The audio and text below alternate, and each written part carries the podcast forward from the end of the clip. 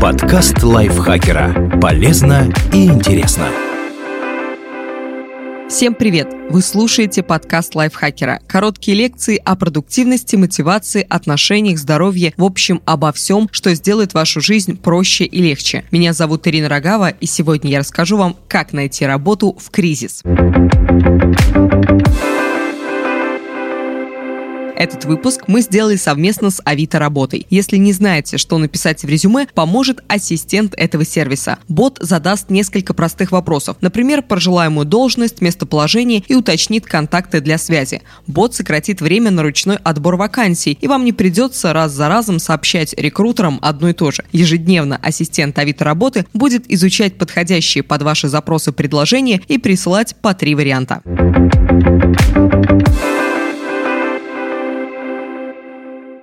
Убедитесь, что на рынке есть подходящие предложения.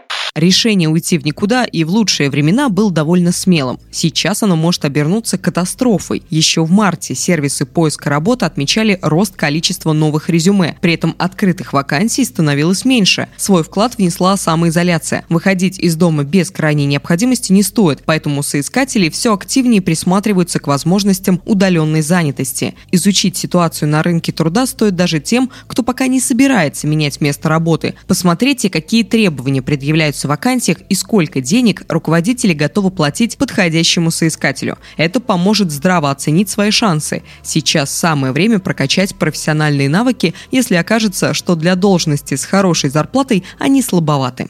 Присмотритесь к смежным сферам. По некоторым отраслям пандемия ударила особенно жестоко. В список пострадавших сфер попали перевозки, развлечения, туристический и гостиничный бизнес, общепит, дополнительное образование и бытовые услуги. Позже к ним добавилась еще и торговля непродовольственными товарами. О переходе на удаленку в этих отраслях даже говорить странно. Ни официант, ни водитель туристического автобуса работать из дома не могут. Единственный выход – переквалификация, хотя бы временная. Сменить сферу деятельности могут и офисные работники, и представители массовых профессий. Присмотритесь к областям, которые кризис затронул по минимуму. Например, у бухгалтера есть возможность попробовать себя в IT, ведь в управлении проектами дотошность и въедливость только на руку. Стрессоустойчивость и умение найти общий язык с кем угодно помогут бывшим продавцам или турагентам, если они решат устроиться в колл-центр или службу поддержки крупного онлайн-магазина. Наконец, в источник дохода можно превратить свое хобби. Если любите автомобиль, автомобиле, но нет возможности насладиться поездками, подработка в качестве курьера поможет убить двух зайцев. И деньги есть, и занимайтесь тем, что нравится. Курьеры, кстати, во время самоизоляции в цене. В одной лишь Москве после всеобщего перехода на удаленку количество вакансий для таких работников увеличилось в пять раз. Расскажите о себе работодателям.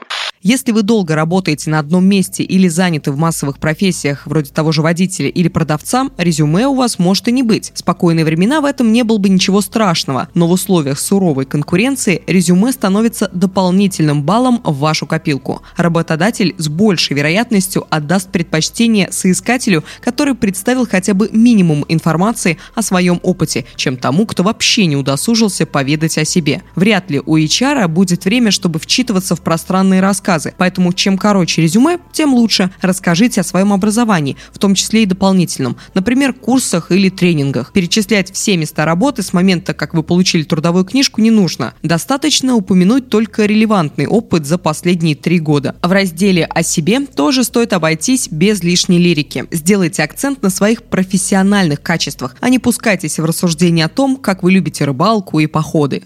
Не стесняйтесь напоминать о себе. Скромность – качество хорошее, но только не в случае, когда кроме вас на вакансию претендует еще десяток другой соискателей. Если вы отправили отклик, а ответа не получили, стоит убедиться, видел ли вообще рекрутер ваше резюме. Например, Авито Работа указывает прямой телефон работодателя в вакансиях. Можете позвонить и уточнить, когда будет собеседование. После собеседования тоже не уходите в тень. Разумеется, не стоит звонить рекрутеру среди ночи и спрашивать, что он решил, ведь такая настойчивость только отпугнет. Другое дело, если вам обещали перезвонить через пару дней после разговора, но прошло две недели, а звонка до сих пор нет. Возможно, окончательное решение действительно пока не принято. Чем крупнее компания, тем больше времени может занять выбор подходящего кандидата. В любом случае, вы имеете право на обратную связь. Спросите, какие ваши качества показались рекрутеру особенно сильными и что еще стоит подшлифовать. Ищите работу с обучением.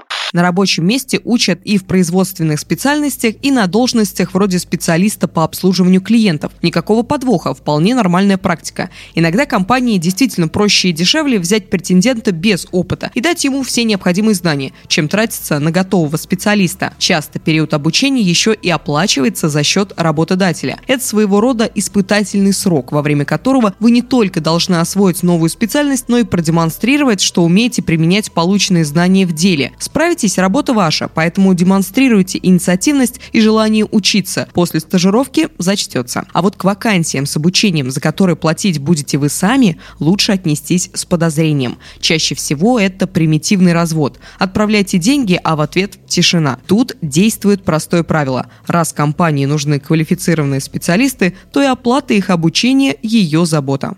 Не ограничивайтесь поиском по своему региону. Самоизоляция убедительно доказывает, что некоторым работникам не нужно каждое утро вставать с позаранку и тратить время на дорогу в офис и обратно. Свои задачи они спокойно могут выполнять и на удаленке. Если специальность позволяет, можно работать из дома и после того, как пандемия пойдет на спад. Прелесть такого формата в том, что вы не связаны по рукам и ногам предложениями нанимателей из одного региона. Например, московскую зарплату можно получать и в провинции, при этом не нужно тратиться на переезд и съемную квартиру. Если в родном городе релевантных вакансий нет и удаленка вам не подходит, возможно, стоит задуматься о переезде или работе вахтовым методом. Но, разумеется, после того, как закончится режим самоизоляции. В случае с вахтой сразу уточните, что с оплатой и расходами на жилье и еду. Обычно их берет на себя работодатель, но на всякий случай изучите отзывы о компании, иначе обидно будет остаться с копейками вместо обещанной зарплаты. Спасибо большое, что прослушали этот выпуск. Надеюсь, он был для вас полезен, и вы получили ценные рекомендации по поиску работы в непростой период. Верьте в себя, и у вас все получится. Пока-пока. Подкаст лайфхакера. Полезно и интересно.